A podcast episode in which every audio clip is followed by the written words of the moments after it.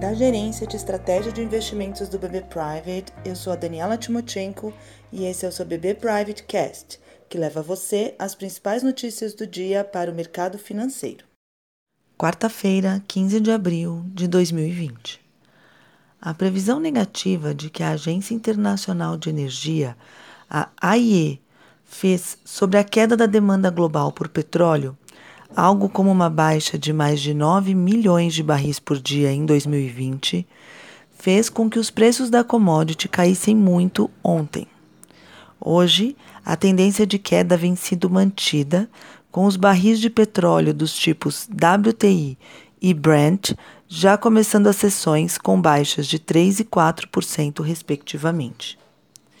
Na mesma toada seguem as bolsas e os juros dos treasuries, enquanto o dólar sobe de forma generalizada à medida que aumentam as preocupações com a atividade global em função da pandemia de coronavírus. Na Ásia, portanto, as bolsas fecharam majoritariamente em baixa, com os temores sobre a perspectiva global voltando a pesar sobre os investidores. O Banco do Povo da China, o BC chinês, decidiu nesta quarta reduzir a taxa de juros de um ano de sua linha de crédito de médio prazo, injetando também o equivalente a 14 bi de dólares em liquidez no sistema financeiro por meio desta linha. Na Europa, são as mesmas preocupações com a evolução desse quadro global que voltam a pesar, mantendo os índices de ações por lá no vermelho esta manhã.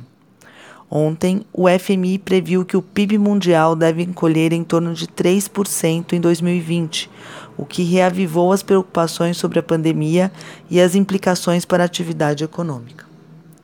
Nos Estados Unidos, os futuros das bolsas em Nova York também operam em baixa essa manhã, e os destaques na agenda americana de hoje são as vendas ao varejo e a produção industrial, ambos referentes ao mês de março.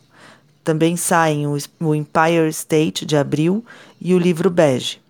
Os dados e a publicação do Fed podem trazer pistas da real dimensão da crise e seus efeitos na economia americana.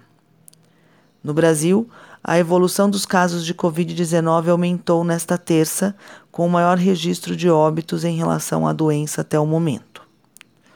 No Congresso, após a Câmara aprovar o pacote de ajuda aos estados e municípios na segunda-feira, sem a cobrança de contrapartidas dos governadores e prefeitos, o projeto vai para o Senado, onde deve ficar até que seja concluída a tramitação de outras duas propostas a ampliação do auxílio emergencial a trabalhadores informais e a criação de uma linha de crédito para micro e pequenas empresas.